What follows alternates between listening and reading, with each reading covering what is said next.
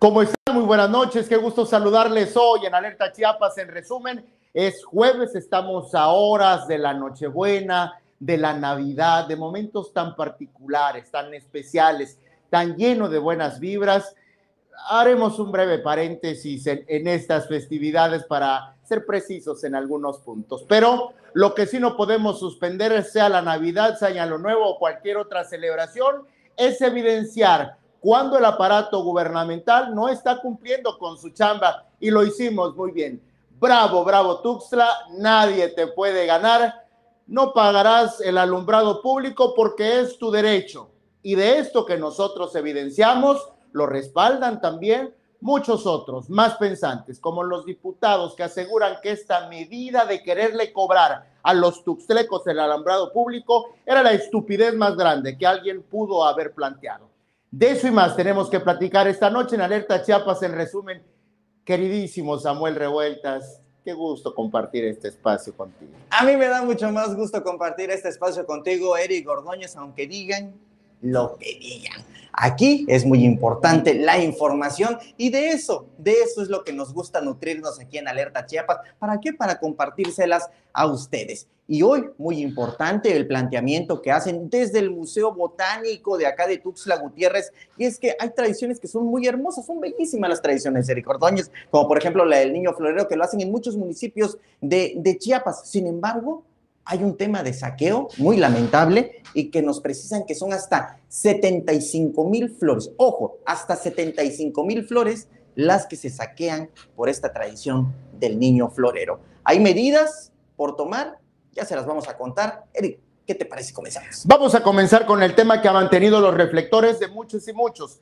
a lo largo de estos últimos días, desde que aquí en Alerta Chiapas, les guste o no, se dio a conocer la pretensión por segunda ocasión del presidente reelecto, Carlos Morales Vázquez, de querernos eh, cobrar a los que vivimos en Tuxtla el derecho a vivir seguros, a vivir en un espacio digno, en una ciudad digna, a cobrarnos su responsabilidad, el alumbrado público. Esto finalmente fue desechado por gente un poco más pensante como los diputados. Bien ahí, mira, por el Congreso local. La legislatura pasada dejó mucho a deber, eran muy aplaudidores, eh, obedientes al fin, al menos en esta legislatura saben ponerle freno incluso a los más soberbios de los presidentes. Incluso aunque sean de la misma filia, porque en este caso fue Felipe Granda Pastrana, también de Morena, al igual que el presidente municipal reelecto, que por cierto había sido, había llegado por el PES, pero es Felipe Granda junto con toda la Comisión de Hacienda, porque hay que recordar que es un órgano colegiado integrado por siete diputadas y diputados, tres de ellos de Morena, quienes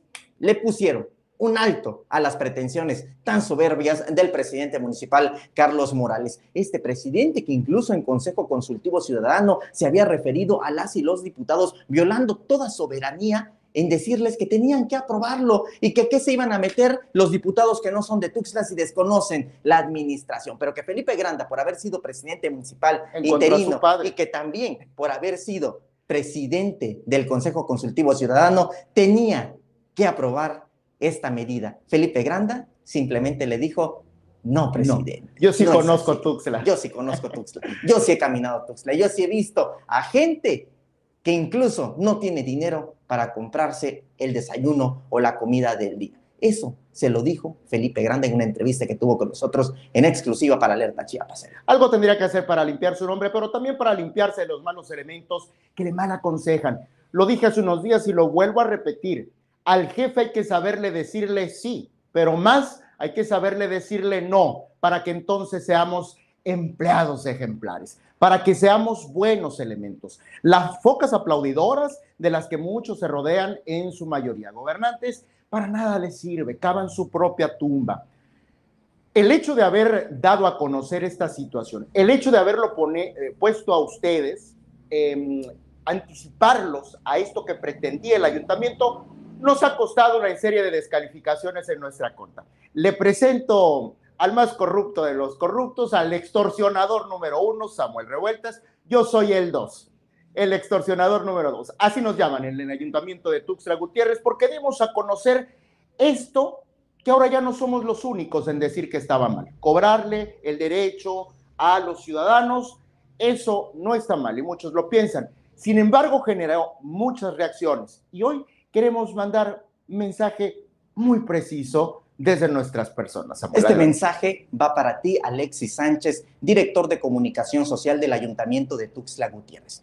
Si algo te hemos pedido desde Alerta Chiapas, y tú muy bien lo sabes, están en tus mensajes de WhatsApp, ha sido información. Te hemos solicitado entrevistas con diferentes funcionarios y funcionarias que integran el ayuntamiento y últimamente, la última fue directamente con el presidente municipal para conocer ampliamente de qué se trataba esta pretensión de impuesto que pretendían cobrarle a las y los tuxlecos. Tu respuesta fue que nos esperáramos para enero. Si eso es extorsión, por supuesto que lo aceptamos. Sin embargo, sin embargo, nosotros no somos responsables de transmitirle a la ciudadanía la incapacidad y las propuestas tan estúpidas que salen desde el mismo ayuntamiento y que para nada le genera un beneficio, además de estas propuestas estúpidas que salen del ayuntamiento, funcionarios, lenguas largas, que no le abonan absolutamente nada al ayuntamiento de Tuxtla Gutiérrez. ¿Extorsionadores? Pruébalo.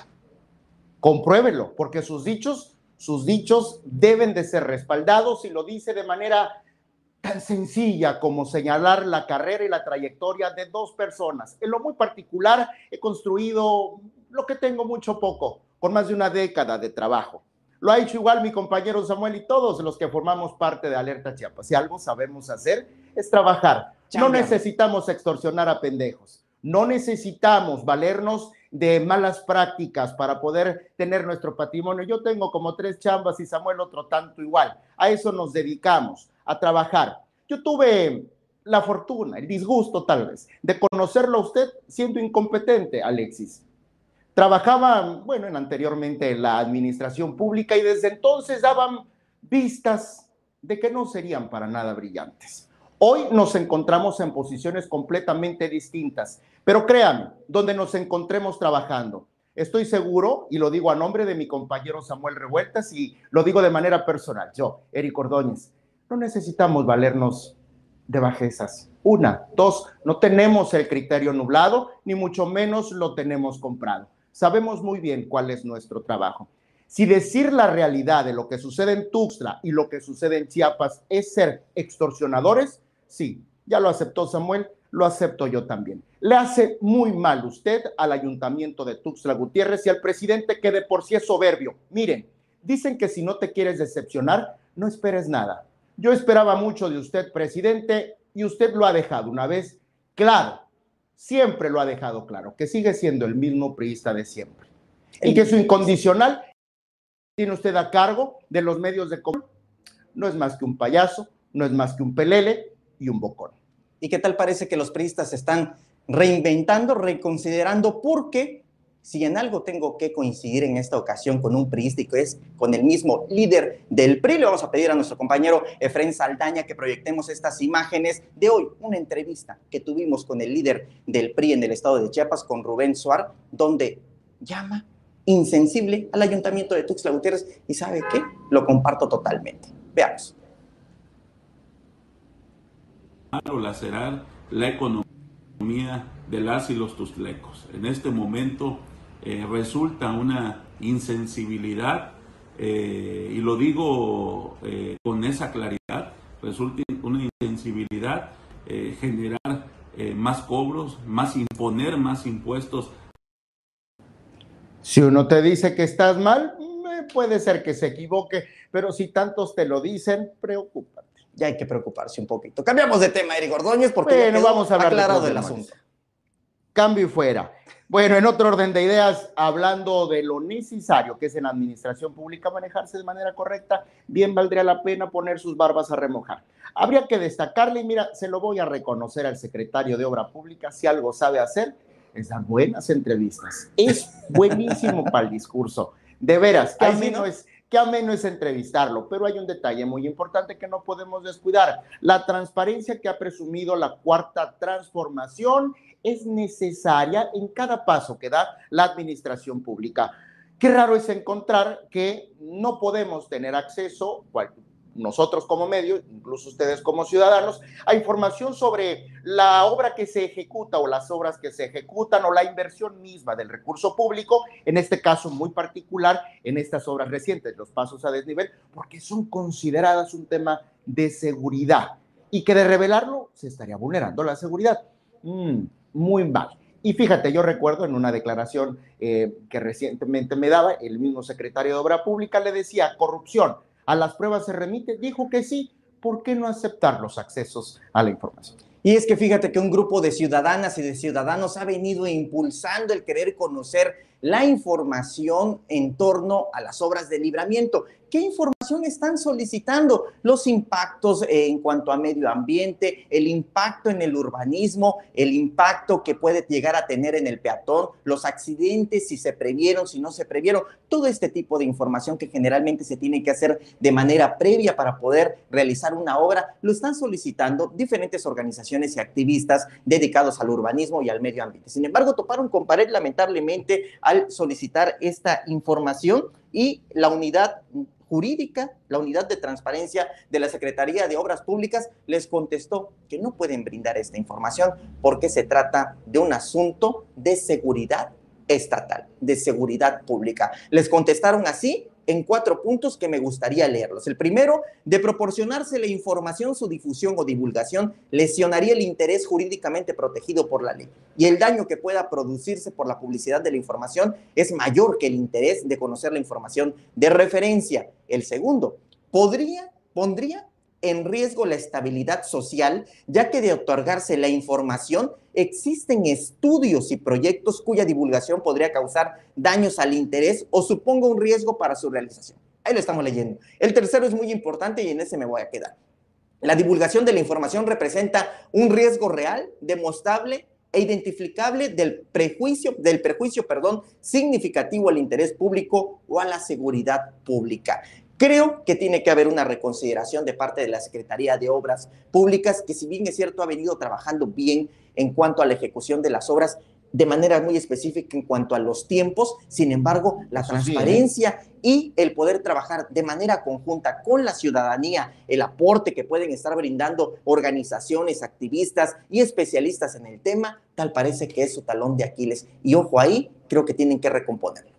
Fíjate que hay dos puntos importantes que destacar al respecto de la transparencia y algo que ha eh, en, diversos espacios, en diversos momentos, el mismo secretario de Obra Pública, Samuel, ha dado a conocer, ha victoriado. Uno de ellos es que la obra se está haciendo 100% eh, con manos chiapanecas y que por otra parte no hay dedazos, no están dadas las, eh, las obras ah, por favorecer a alguien, ¿no? Que todo está siendo transparente. Repito, a pregunta expresa, corrupción, a las pruebas se remite, sí, eh, por supuesto que si todo está transparente, pues parece que no.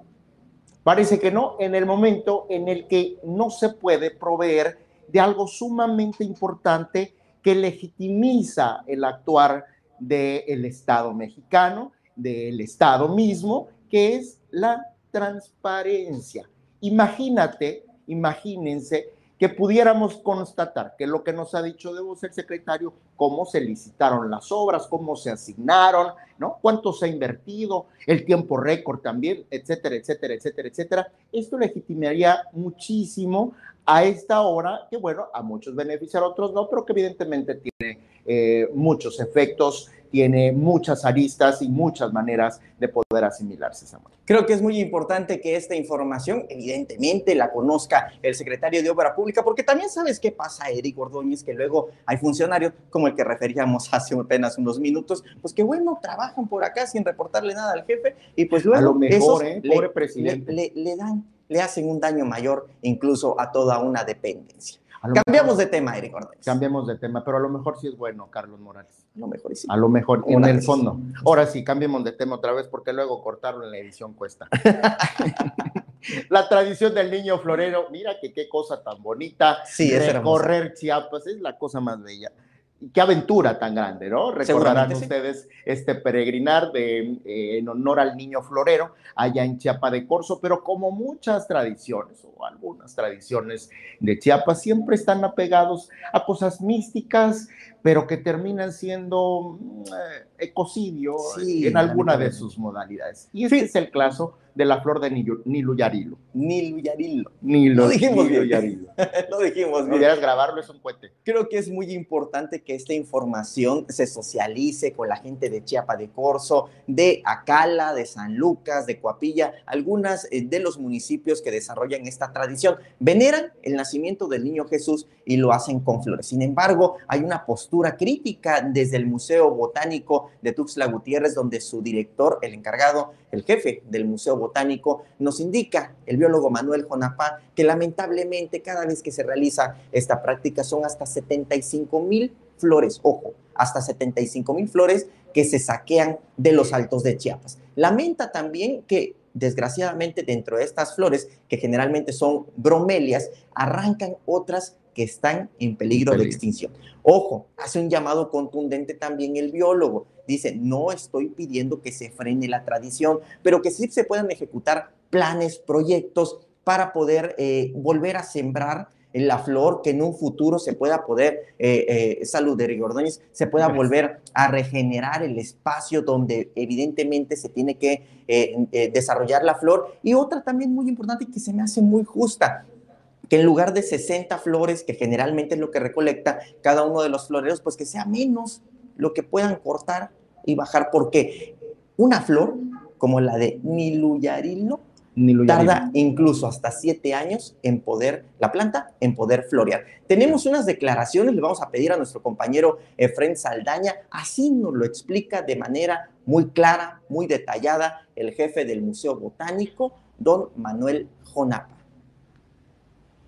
Persona eh, eh, arranca este, cerca de 600, 700 flores entonces se encontró ya con todas las poblaciones, las comunidades que hacen este mismo, este mismo ritual de la flor, tenemos una cifra entre 50 mil y 35 mil flores que se cortan cada año. Entonces, si bien yo se, les, exhorta que no podemos dejar de hacer la tradición, porque digo es una tradición muy bella, tenemos que seguir con nuestras tradiciones, estamos completamente de acuerdo, pero hay que eh, limitar un poco el corte de la flor. Yo lo que he dicho está bien que se haga la procesión pero que los floreros no traigan tanta flor. No es necesaria traer tanta flor. Podrían traer este, un ramito pequeño y brindárselo al, nacimiento del niño y con eso pues harían el, el, mismo recorrido y traerían la flor para los altares. ¿Qué es lo que pasa también con esta flor? A los dos días, tres días que termina todo esto, la flor estas son declaraciones que nos da un experto, el biólogo, eh, director del Museo Botánico y que a la vez hace este exhorto para que los floreros recolecten menos flores y que también haya un programa integral para poder recuperar las zonas que son eh, básicamente eh, donde llegan a recoger estas flores, donde llegan a recolectar estas flores cada año, estas personas que llevan una tradición que, insistimos, son tradiciones bellas, hermosas, pero que a la par están trayendo también, de acuerdo con lo que dice el experto, un daño. Bueno, esta precisión creo que es buena hacerla por los comentarios. Ya viste algunos comentarios que nos están poniendo. Así es. No estamos en contra de la tradición. El punto aquí hay que analizarlo. Vea usted el material que se va a presentar eh, en, una publicación eh, pronto aquí en Alerta Chiapas, eh, que habla justamente un experto, como bien lo dice Samuel, y que explica esto. Alguien nos pone aquí en los comentarios que son bromelias, que esto, que el otro. Sí, eso lo dice el experto. Eso lo dice el experto. Y, y, explica eh, sobre ese tipo de cosas. Dice, y bueno, por ahí alguien más le contó, ay, perdón que la, algo me parece aquí, aquí está. Em, bueno, le dejan un mensaje, por cierto, hablando de de lo que ustedes escriben, dice Roberto Estrada, Carlos Morales es mañoso, ya se vio como quería poner impuesto de luz a la ciudad de Tuxtla, es chucho para el dinero, y ahora esconde datos de las obras, ha salido mañoso. No, él no es, eh, Roberto Estrada. Lo primero sí le llega, lo segundo no, lo tiene que aclarar obra pública del Estado. Así es. Y Gustavo Secuello y la tala de árboles para cuándo, lo hemos lo hemos dicho. Lo hemos venido mencionando. Hablamos, en notas tú escribiste una nota sobre lo que implicaría el libramiento norte, cuántos árboles se talarían no suden calenturas ajenas. Y de la tala inmoderada que hay incluso en las selvas de los del estado de Chiapas, que es tremendo, es tremendo en realidad. Dice José Luna, no escuchó bien, dice que de 600 a 700 flores por persona, no, no 60 a 70. Sí, y que en total, en total, cada vez que es la tradición, en todos los municipios de Chiapas se pueden llegar a recolectar hasta 75 mil flores. Bueno, pues, Esa es la información que nos proporciona el biólogo Manuel Jonapay. pues sí, tenemos esa información. publicación. Ya acabamos. Ya acabamos, mira, se Ya acabamos.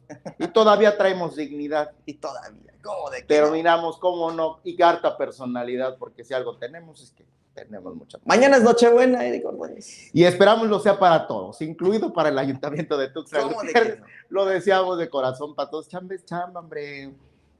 Así Siete. tiene que ser. Nunca creo que se va a lograr mucho si solo eres un borrego más, ¿no? Así es. Nunca hay que dejar a un lado la integridad de las personas y el profesionalismo. Hay que comportarse como tal, ¿no? Hay que comportarse Hashtag como servidor público. ¿Cómo? Como servidor público. Sí, claro. así- En toda la extensión de la Ya palabra. nos tocó, ya nos Así tocó, a todos nos pasa. Bueno, gracias vamos. porque nos acompañó esta pre-Nochebuena en Alerta Chiapas en resumen que realiza Efren Saldaña y dirige Gustavo Caballero, Samuel Revueltas y yo. Mañana aquí nos vemos, ¿por qué no? Hasta entonces. ¿Quieres enterarte antes que cualquiera de lo que está sucediendo en Chiapas? No te pierdas ninguna de nuestras transmisiones en vivo. Activa la campanita y ponte alerta.